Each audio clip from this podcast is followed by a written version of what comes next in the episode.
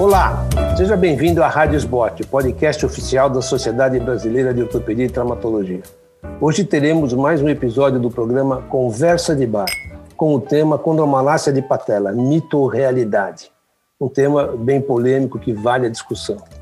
É, eu sou o Dr. Arnaldo José Hernandes, professor associado e livre-docente do Departamento de Ortopedia da Faculdade de Medicina da USP, ex-presidente da SBOT e ex-presidente da Sociedade de Joelho.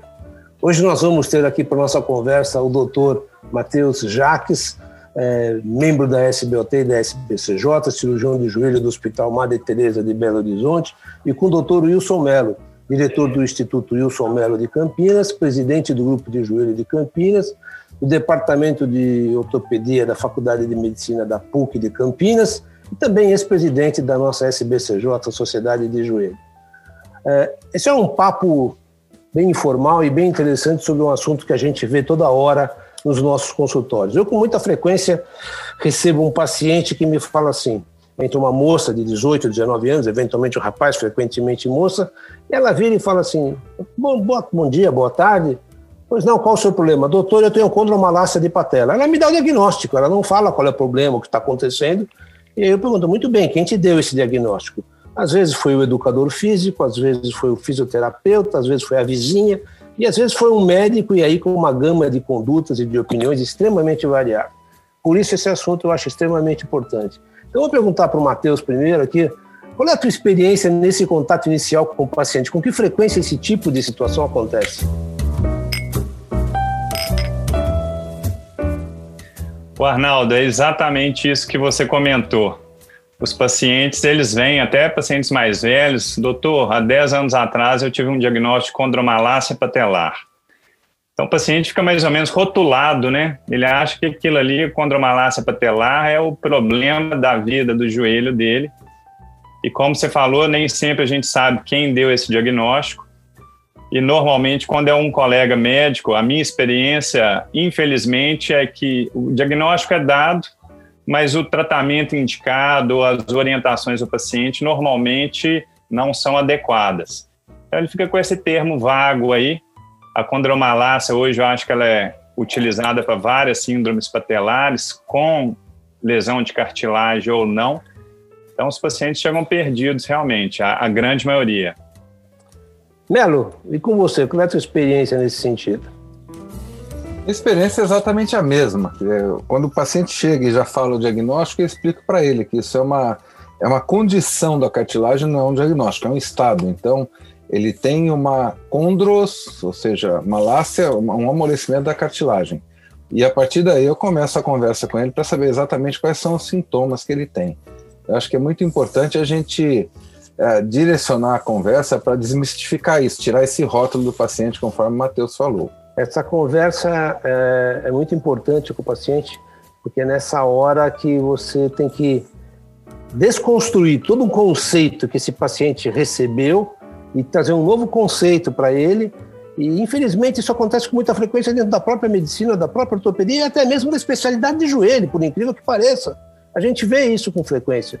Nós aqui, nós temos aqui uma pessoa um pouco mais experiente, que é o Wilson Mello, uma pessoa um pouco mais jovem, que é o Matheus, eu que sou um intermediário, que sou muito experiente, mas sou muito jovem, então, então eu, eu fico no meio termo aqui dos dois, é, e, e, essa desconstrução é importante. Só, só um detalhezinho, a condromalácia é uma característica que você pode ter, por exemplo, no côndilo femoral, você pode ter em outra superfície, pode ter no talos, isso aí. Então é uma característica da cartilagem, não da patela, de uma doença da patela propriamente dita, como Wilson Mello colocou.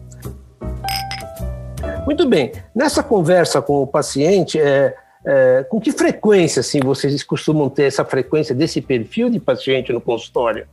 Na experiência de cada um. Agora começar com o Melo. Para mim, eu acho que assim, é das, dor anterior no joelho é da uma das patologias mais frequentes no consultório. Isso junto com a artrose de joelho numa população mais velha. Uh, e eu sempre inicio minha conversa dizendo que, como eu falei anteriormente, condomalácia não é uma doença e de que ela sempre é uma manifestação de sobrecarga do aparelho sensor. E eu encaro sempre condromalácia plica, dolorosa, tendinosa e patelar, eu sempre encaro como uma indicação de sobrecarga do aparelho extensor. Por isso que eu chamo isso de disfunção femoropatelar. Esse é o caminho que eu Perfeito. sigo. Perfeito. Mas assim, mas só para ter uma ideia, um chute, eu sei que não é uma, uma estatística, uma pesquisa, qual a sensação? Quanto, porque a gente sabe que a, a, as queixas musculoesqueléticas no consultório do médico generalista é cerca de 30%. No consultório do ortopedista é 100%, lógico, ele mexe com músculo esquelético. Mas essa especificamente é muito frequente. Qual a frequência assim, estimada de porcentagem de casos, Melo, que você tem na sua experiência pessoal, que você imagina? 40% pelo menos. Assim, no você, consultório comum, 40%. E você, Matheus? Como é, é, que é a sua... eu, eu, recebo pacientes com essa queixa de condromalácia, né, ou as dores relacionadas ao mecanismo extensor, com muita frequência, Arnaldo. Eu posso te falar que varia nisso, em torno de 30%, 40%. E eu observei que agora, pós-pandemia, que os pacientes cirúrgicos sumiram um pouquinho, a frequência até aumentou com a inatividade do, do pessoal, né? Mas essa questão que você comentou aí, realmente é uma consulta que às vezes dá muito mais trabalho essa parte de orientação, de desconstrução desses mitos, dessa série de informações que os pacientes vieram coletando ao longo dos anos, para tentar explicar para ele exatamente o problema ou a questão mecânica. Então, não é só a gente atentar à questão dos fatores que podem estar gerando esse desequilíbrio e, consequentemente, a dor, mas um trabalho de orientação e educação que às vezes é, é, é bem trabalhoso durante a consulta. É. Uma coisa que você falou aí que eu acho interessante tem a ver com a pandemia. A pandemia, todo mundo ficou muito parado, parou a academia, fechou. Sim. E aí, quando começa a fazer algum esforço a mais, começou a querer andar. Eu estou vendo pós-pandemia o número de pessoas que vão chegar no consultório com dor por sobrecarga, por desuso seguido da sobrecarga. Isso aí certamente vai acontecer e todo mundo tem que estar preparado para isso. Eu acho que isso é uma conversa boa para todo ortopedista é, se posicionar em relação a isso. Uma coisa que eu acho importante nessa desconstrução, é, frequentemente, não vou, não vou dizer frequência, que eu não, não poderia afirmar categoricamente isso, mas muitos desses pacientes, a gente observa, especialmente no sexo feminino, isso é um pouco mais frequente, um comportamento de um perfil um pouco mais depressivo, um pouco mais complicado. Quer dizer, são pessoas com a personalidade, às vezes, é, algumas delas até precisam de falar que tem um problema, uma doença, para justificar a sua vida, alguma situação. Você sente, você tem essa sensação, Melo, quando você vê alguns desses pacientes? Em algum, especialmente em instabilidade de patela, em dor femoropatelar, não. Instabilidade de patela, eu acho que essa é uma, é uma queixa frequente. Mas quando você pensa em, vamos dizer, condromalácia ou disfunção femoropatelar, aí você vai ter uma, uma, uma gama maior de pacientes. Vai ter atletas, vai ter participantes de atividade esportiva que vão ter os mesmos sintomas, né? A estratégia, você quer que eu fale de estratégia agora? Eu posso continuar falando de estratégia, como eu abordo isso com o paciente. Eu acho que, eu acho que como, como uma a parte da primeira conversa, assim, eu acho que é legal. Depois a gente entra em detalhe de diagnóstico, e outras discussões terapêuticas. Como é que você aborda inicialmente, então? Então, a minha abordagem assim, na, na, na entrevista é de que isso daí sempre é, um, é, uma manifestação de sobrecarga do aparelho extensor. Se é uma, uma manifestação de sobrecarga, eu tenho que identificar qual é a sobrecarga. Isso já está na literatura, você tem basicamente quatro ou cinco uh, fatores que influenciam nisso. Então, desequilíbrio de musculatura de quadril, especialmente rotadores de quadril e abdutores e extensores, desequilíbrio de musculatura de coxa, isquiotibiais e quadríceps, algum problema na cartilagem ah, da, da articulação femoropatelar e pacientes que têm um, uma pisada com calcânio valgo que leva a um valgo mecânico. E o quinto fator seria um fator de erro de treinamento. Então, ah, eu vou construir a minha história baseando assim, nós vamos identificar se você tem alguma alteração anatômica através de exames de imagem e vamos identificar onde é que estão os seus desequilíbrios. Para isso eu conto com, uma, com a ajuda dos fisioterapeutas que fazem uma avaliação funcional específica para a disfunção femoropatelar. Essa é a minha, minha história. Ok. Matheus, se a gente observar os pacientes com essa história de condromalácia de patela que chegam no consultório, frequentemente são mulheres. A literatura mostra que a incidência em mulheres é muito maior do que em homens, duas a três vezes, muito maior, mas duas a três vezes. É, essa diferença de sexo você consegue é, valorizar de que maneira? Como é que você interpreta isso? O Arnaldo, realmente, é, tanto na dor femopatelar quanto na instabilidade, o sexo feminino ele é prevalente. Eu imagino que a mulher tem algumas características que podem favorecer o surgimento dessas dores do mecanismo extensor. Por exemplo, elas tendem a ter um, um, um, valgismo um pouco maior, consequentemente com um ângulo que é um pouco mais aumentado, né? O quadril em geral da mulher é mais largo. O controle muscular das mulheres também, ele em geral, né, na média, não é tão bom quanto o, o que eu observo nos homens.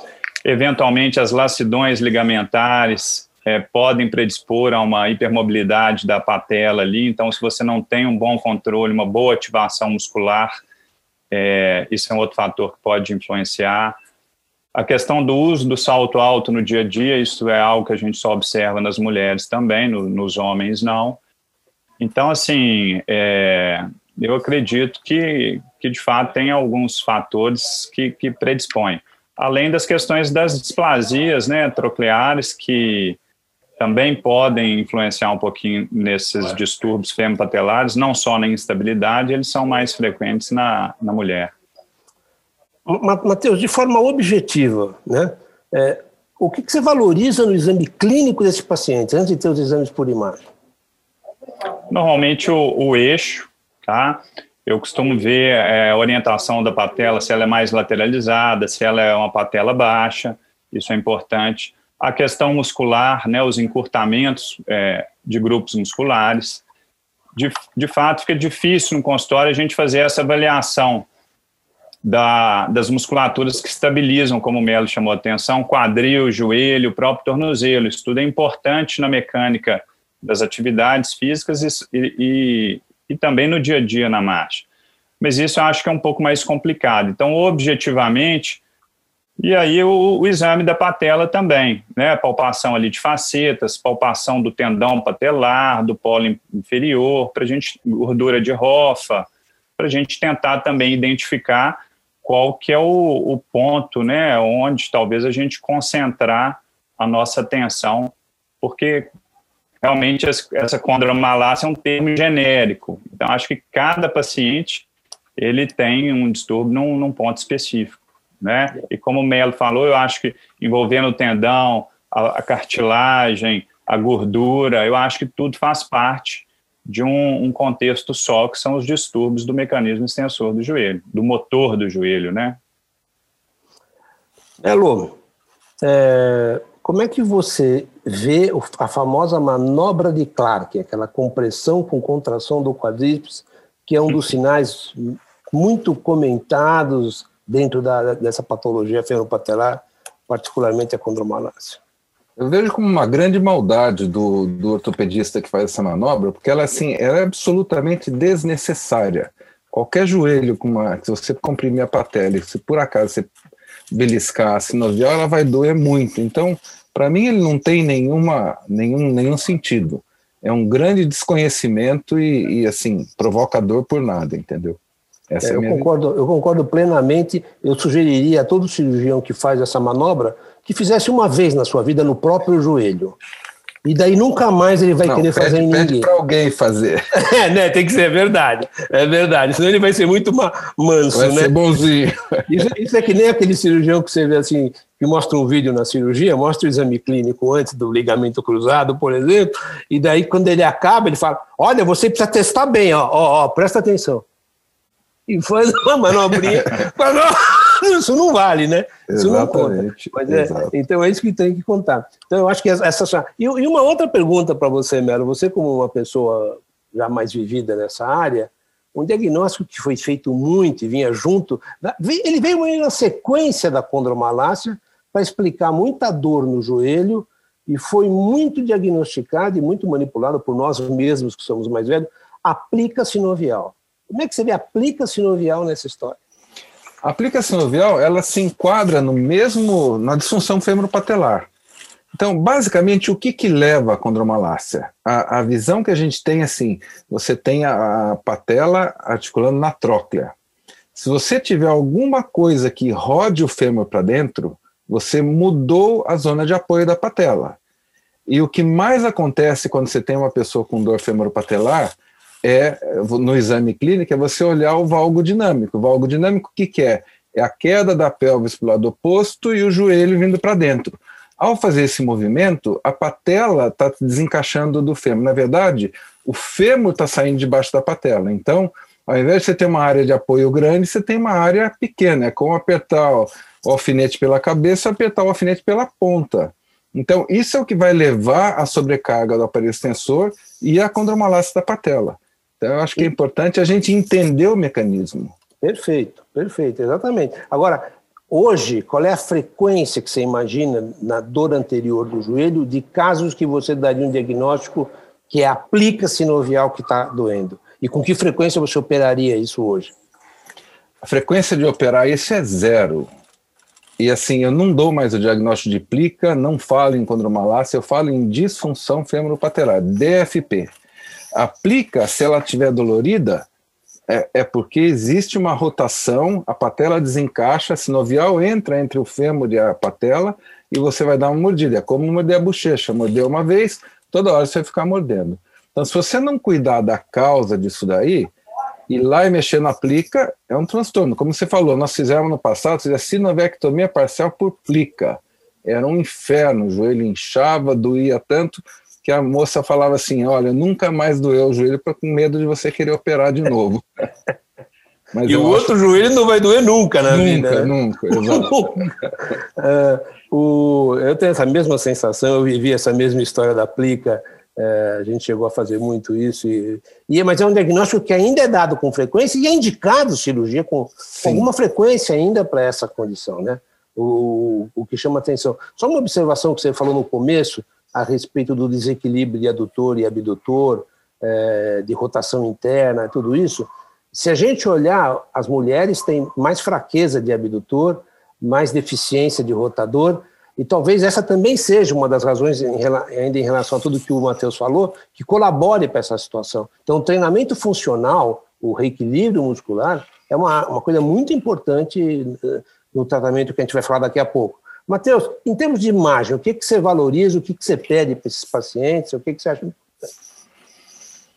Arnaldo, eu sempre é, inicio com a solicitação de uma radiografia, né, para avaliar exatamente é, o formato da tróclea, a altura da patela, lateralização da patela, é, esses detalhes. Mas esses pacientes, normalmente, como eles são rodados, a grande maioria já vem não só com diagnóstico, como com a ressonância, né? A ressonância confirmando, tá vendo, doutor? Olha, minha cartilagem aí realmente tem alteração. Então, em geral, são esses dois exames, a radiografia e aí, eventualmente, na sequência, a ressonância, quando o paciente já não a possui. É, é uma coisa que é muito frequente, que você falou, eles chegam com os exames na mão, mas raramente ele vem com raio-x, ele vem com uma ressonância, sem raio-x. Eventualmente, quando tem uma história de instabilidade, vem uma tomografia junto. É, e mais do que com a imagem, ele entra no consultório, no celular ou na bolsa, com o laudo da ressonância e não as imagens da ressonância. E aí, quando você fala, cadê as imagens? Ele fala, para quê, doutor? Eu tenho um laudo aqui, o outro médico só leu isso. É, então, esse é um problema que também é. A gente não trata laudo, porque vai estar. Tá, aliás, muitos radiologistas, acho que bem oportunamente, não tem escrito mais condromalácia nos laudos, tem escrito condropatia. Isso. Isso aí ajuda a desmistificar também um pouco a história da condromalácia. E, e, e, tem uma graduação lá que segue o antigo Alter Bridge, ou a classificação do nós, que é uma, na verdade, é uma ligeira modificação do, do, do, do Alter Bridge, não, não muda muito. Como é que você valoriza, Melo, essa graduação que vem na ressonância magnética? Eu tenho uma sensação é, que, em alguns casos, a gente tem um perfil de condromalácia, eles nem evoluem muito pós-artrose no futuro, já passados anos, em alguns casos, isso evolui para artrose é mais ou menos a evolução do, do, do, próprio, do mesmo problema, mais ou menos. Como é que você valoriza essa graduação e vê essa evolução de condromalácia para osteoartrose? Eu, eu, não valorizo, eu procuro dizer ao paciente que assim aquela graduação que ele dá, grau 3 ou 4, aquilo lá é uma forma do radiologista descrever a profundidade da lesão, que aquilo não tem nada a ver com os sintomas do paciente. Então, eu procuro desmistificar essa história. Agora, a questão da evolução, se ele vai evoluir para artrose ou não, vai evoluir para instabilidade ou não, é uma questão de como esse paciente usa e de como ele vai cuidar do, do, do, da parte muscular dele. Eu acho que assim, a grande mudança que ocorreu na minha visão da fêmur patelar foi a partir do momento que eu comecei a olhar o membro como um todo, ou seja, comecei a olhar o quadril, o joelho e o tornozelo. E a hora que você olha o membro como um todo, você começa a compreender melhor o que está acontecendo naquela fêmur patelar. Então, eu tenho alguns filmes de uma pessoa correndo na esteira e filmando em câmera lenta.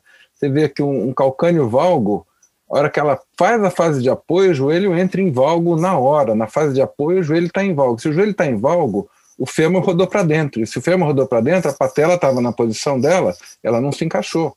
Então, eu, eu procuro olhar tudo isso de uma maneira funcional. Quando eu, eu vejo uma condromalácia, eu posso, e o paciente pergunta, eu posso evoluir para artrose? A resposta é sim, mas não quer dizer que você irá evoluir, você poderá evoluir. E a maneira de a gente contornar isso daí é reequilibrar a sua musculatura e tirar os fatores que estão provocando a sobrecarga. Né? É, o, dizer, isso, isso, é, isso é uma, uma, abordagem muito importante. Eu queria que você fizesse um rápido comentário, Wilson Mello, da teoria do Scott Dye do envelope de função.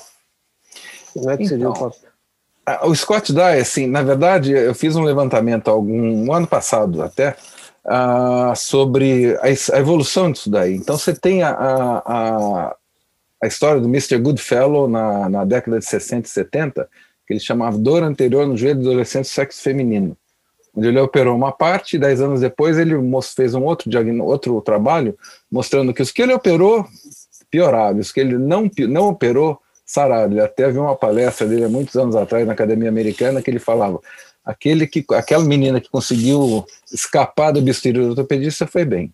O Scott Dyer foi um grande, um grande, uma grande inspiração para mim quando você olha o fêmur patelar. Ele desenvolve o sistema de o, o conceito do envelope de função. E a partir do, do Scott Dye é que a gente então caminhou no início do século com a avaliação funcional, entendendo melhor a dinâmica do membro como um todo. Quer dizer, na verdade, como que eu construo o envelope de função daquele joelho? Envelope de, de função inclui quadril, joelho e tornozelo, quer dizer, eu tenho que avaliar todos e procurar abordar uh, o que eu achar de, de, errado em cada, um dessa, em cada uma dessas articulações todas elas fazem parte do mesmo problema, da mesma, do mesmo membro. Portanto, a patologia do joelho está ligado a quadril e tornozelo. Não sei se eu consegui sintetizar isso. Não, eu acho que sim, eu acho que as pessoas conhecem o conceito e você relembrou a gente do, do que é mais importante. E, Matheus, na, na, sua imagem, você mencionou uma coisa agora há pouco, que a gente com frequência também tem um laudo e a gente observa, às vezes nem laudado, um edema na gordura de ofa, geralmente na região superolateral dela, que tem a ver uhum. com a sobrecarga do mecanismo extensor, obviamente, que, e às vezes a cartilagem está muito bonita e muito importante. É, o quanto você valoriza isso e qual é a sua abordagem no ponto de indicação terapêutica inicial desses pacientes? É, na realidade, como o, o Melo comentou, eu também não dou tanta importância a essas alterações da cartilagem, porque a gente vê que existe uma dissociação clínico-radiológica clara, né? Na gordura de rofa, a maioria desses pacientes tem aquela alteração de sinal ali. E eu acho que talvez seja até mais fonte de dor do que a própria cartilagem, que a gente sabe que é a neural, né? Ou eventualmente a presença de um edema ósseo. Então, tem alterações que eu valorizo um pouco mais do ponto de vista de dor, de sintoma. Mas eu acho que tudo entra nesse contexto que o Melo também comentou do, do desalinhamento do mecanismo extensor com esse valgo dinâmico, que é vilão também nas lesões do LCA, realmente o fêmur roda interna, a patela tende a fazer mais pressão, ou o mecanismo extensor todo, na sua face lateral. Então, é a faceta lateral da patela, é a, fa a face lateral do tendão patelar, que fricciona no côndilo lateral, é a gordura de rofa superolateral. Então, na verdade, só confirma, de fato, esse desequilíbrio do mecanismo extensor.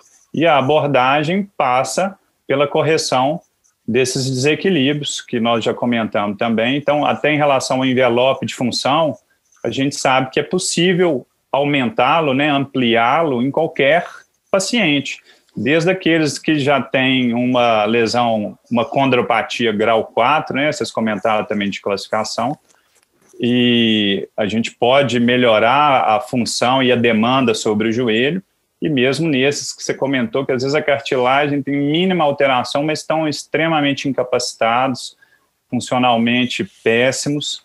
Então, assim, o envelope é tão pequeno que para as atividades do dia a dia, aquele joelho não dá conta. É, o que, que você acha, aproveitando, Matheus, ainda nessa sua condução inicial aí, muitos pacientes desses chegam com algum tipo de joelheira, um brace, ou a uhum. história, ou até chegam com taping no joelho, que ele passou é. ontem no fisioterapeuta. Como é que você vê essas abordagens do taping e do, eventualmente, uma joelheira? Esse é o grande é, trabalho que a gente tem, é o mesmo da desconstrução dos mitos todos, né? A gente não sabe quem que indicou, se foi a vizinha, se foi o fisioterapeuta, se foi a mãe de santo, mas é, eles chegam, eles relatam um conforto, talvez aquele orifício patelar dê uma certa estabilidade, né? Mas o grande problema é que o uso regular daquilo a gente sabe que vai levar mais inativação muscular, mais atrofia muscular, enfim, não, não é solução para nada, né? É uma muleta. É uma bengala ali que o paciente se apoia. Bom, existem alguns casos que eventualmente podem precisar de um procedimento cirúrgico em alguma situação. É excepcional nessa situação da sobrecarga do mecanismo extensor, mas isso existe.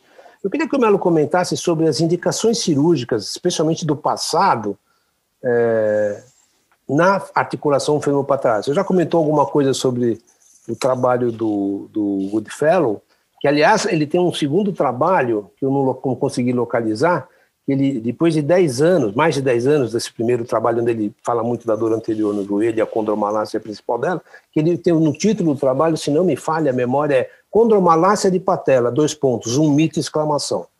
Né? Ele mesmo escreve uhum. isso, o próprio Goodfellow, que foi um cara que difundiu muito esse conceito.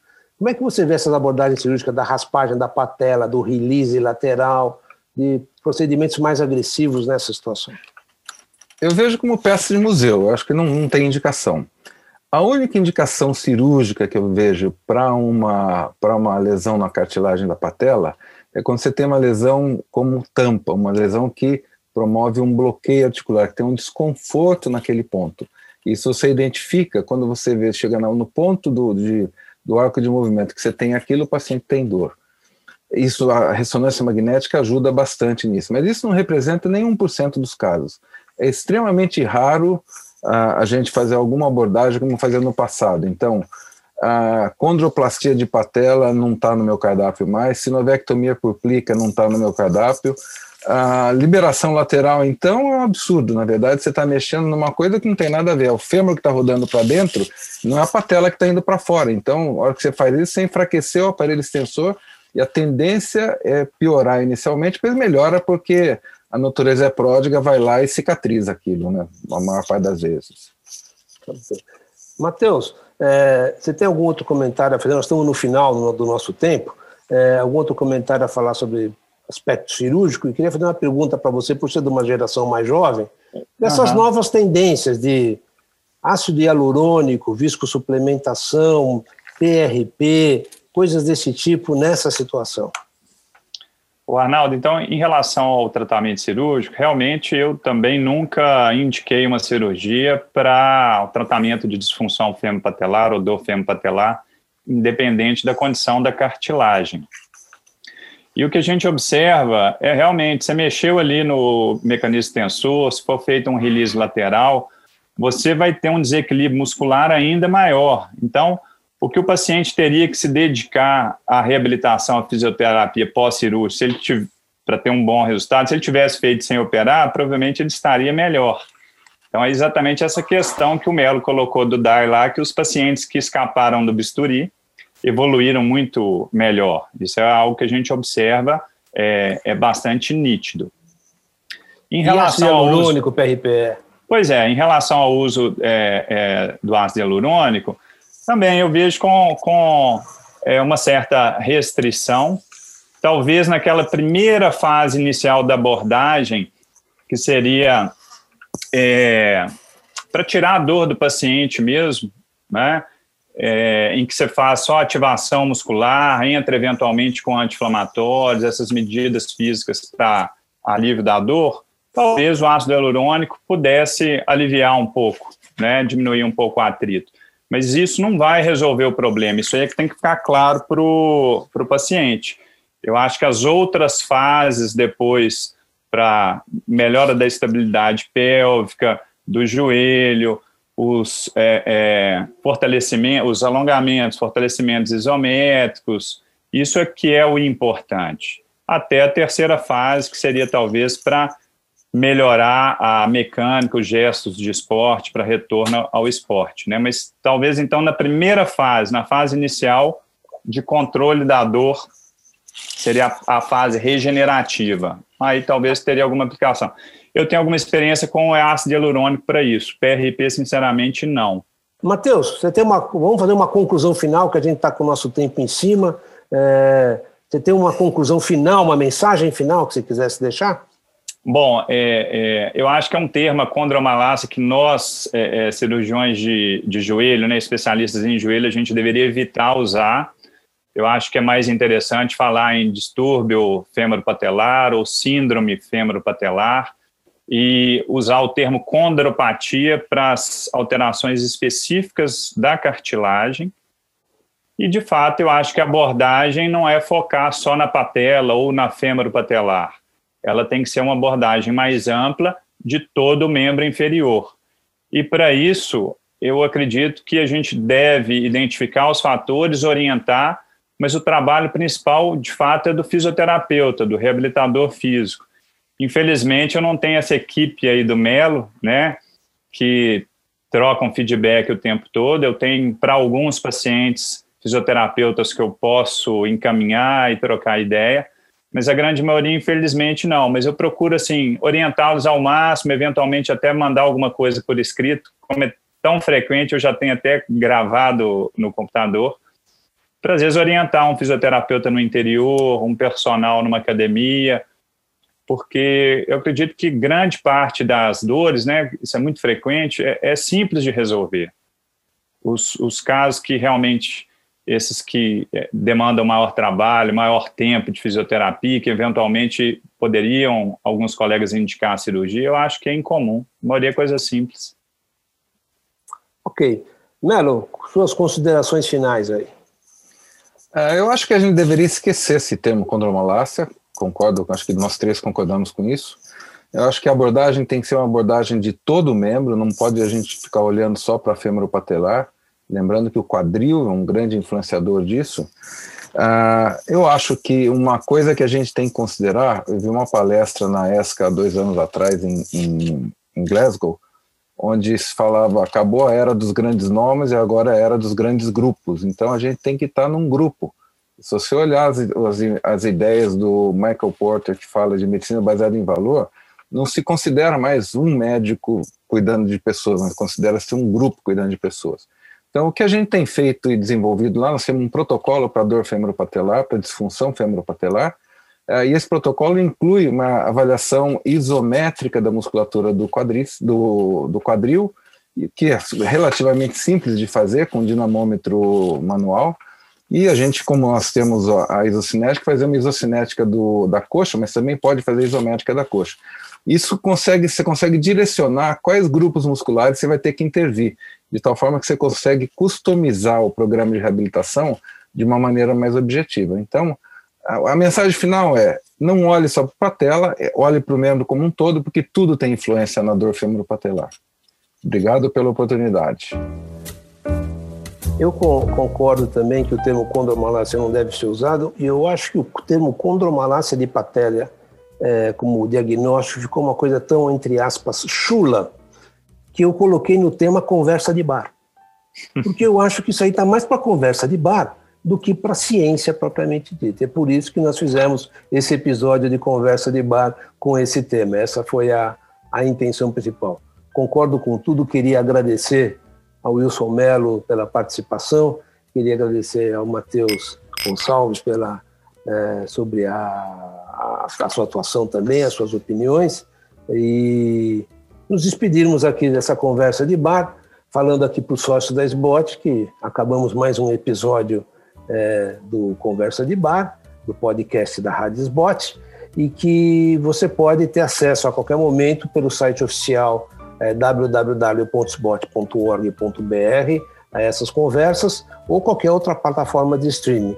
E a gente fica à disposição. Espero que muitas pessoas escutem esse podcast. Achei que foi extremamente produtivo para todo mundo e para mim mesmo, para me atualizar sobre o tema. Obrigado aos dois.